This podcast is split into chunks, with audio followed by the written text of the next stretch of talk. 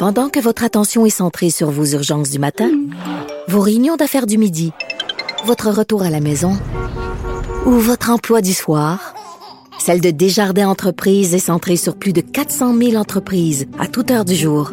Grâce à notre connaissance des secteurs d'activité et à notre accompagnement spécialisé, nous aidons les entrepreneurs à relever chaque défi pour qu'ils puissent rester centrés sur ce qui compte, le développement de leur entreprise. Radio. Cube Radio. En direct à LCN. 14h30, c'est le moment d'aller retrouver notre collègue Geneviève Peterson dans nos studios de Cube Radio. Salut Geneviève. Salut Julie. Alors aujourd'hui, il y a six régions qui basculent à la couleur euh, orange. Euh, il y en a d'autres qui demeurent dans le rouge. Mais bref, c'est un déconfinement partiel qui peut peut-être, selon toi, être euh, interprété de différentes façons. Ben oui, j'ai envie de te dire euh, que je me sens comme j'étais en liberté conditionnelle. tu sais, on, on va avancer là-dedans. C'est à peu près ça, oui. Ben oui, on va avancer là-dedans et on va voir euh, comment ça ira. Puis là, évidemment, euh, c'est le moment où je suis jalouse de ces régions en zone orange auront plus de liberté que nous. Mais les gens voient ça aller, les ados voient ça aller. Moi, c'est de ça dont j'avais envie de Mhm. parler aujourd'hui.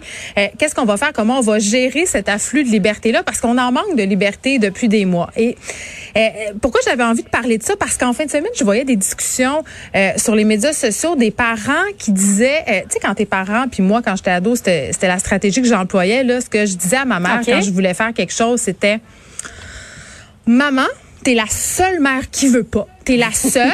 Les a- mes amis peuvent toutes, peuvent tous. Pourquoi moi je peux pas rentrer Ouais. à telle heure? Bon, et, et évidemment, je me fais faire exactement la même chose chez nous, mais avec Est-ce que ça fonctionnait avec ta mère et est-ce que ça fonctionne avec toi, Geneviève? ben, ça dépendait des fois, mais je, je soupçonne quand même, Julie, que quand ça fonctionnait, c'est parce que ma mère euh, me donnait un peu de lousse. Elle savait bien que j'étais en train euh, d'y en passer une, euh, comme on dit. Mais euh, Mm-hmm. les ados sont des ados, vont être des ados. Euh, ça, là, c'est une chose qui est certaine, c'est celle-là. Donc, c'est la même stratégie, mais avec la COVID, c'est un petit peu plus compliqué parce que ce que je voyais passer comme discussion, c'était des parents qui disaient...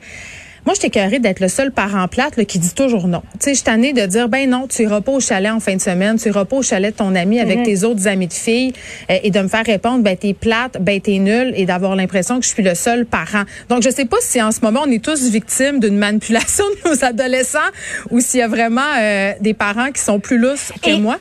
As-tu l'impression qu'avec le déconfinement partiel, il y a davantage de demandes, un peu comme celles que tu viens d'énumérer, là, qui, vont venir de la part de nos ados? Ben, deux affaires. Un, clairement qu'à cause du déconfinement partiel, ben nos ados euh, sont pas plus fous que nous, hein. Lisent les règlements et se disent Ouais, comment je pourrais contourner le règlement pour avoir un peu plus de corps. Donc ça c'est la première chose. Euh, la deuxième chose, c'est que quand même des messages incohérents qui sont arrivés au fil des mois. Puis par incohérent, je veux pas dire nécessairement que c'était non justifié, mais comme on apprenait les choses au fur et à mesure, comme l'information était sans arrêt changeante, ben des affaires que tu avais le droit de faire avant, maintenant tu plus le droit de les faire. Là, tu encore le droit de les faire. Donc, à un moment donné, ça devient bien mélangeant et on a de la misère à se situer. Euh, par exemple, moi, en fin de semaine, j'ai dû envoyer une capture d'écran au père euh, d'une amie de ma fille qui était pas certain si nos enfants pouvaient aller se promener dehors à deux mètres de distance. Donc, il fallait que j'y envoie comme une information gouvernementale parce que tout le monde était mêlé. Donc, c'est clair que ça va être compliqué.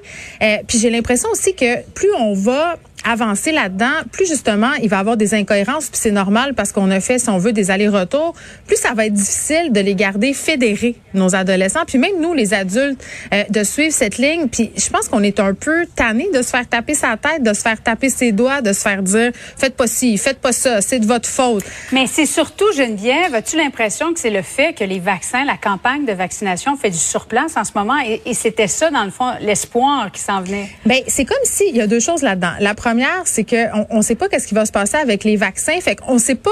Tu on n'arrête pas de nous dire depuis le début de la pandémie.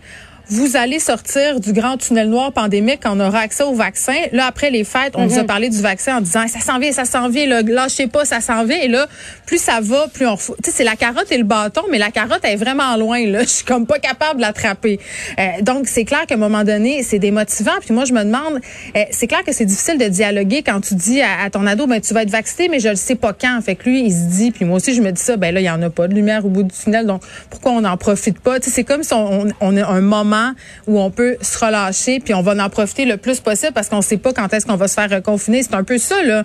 Donc, peut-être au lieu de tabler sur les exemples négatifs de gens qui suivent pas les consignes pour faire en sorte que tout le monde embarque, c'est de donner un objectif. Là, on n'en a pas d'objectif. On ne sait pas euh, combien de cas ça prend. On sait rien. Donc, c'est dur de se raccrocher à quelque chose. Il faudrait peut-être euh, tabler là-dessus au niveau du gouvernement, au niveau des communications, puis focuser, si on veut, sur le positif pour euh, faire que les gens adhèrent encore, donnent le, dernier petit coup que ça prend. Là. En tout cas, M. Trudeau prétend toujours qu'il y a tout près de 4 millions de Canadiens qui seront vaccinés d'ici la fin du mois de mars. Oui, mais on dirait que je le crois moins. Merci. Merci beaucoup, Geneviève. Bon après-midi à toi. Bye.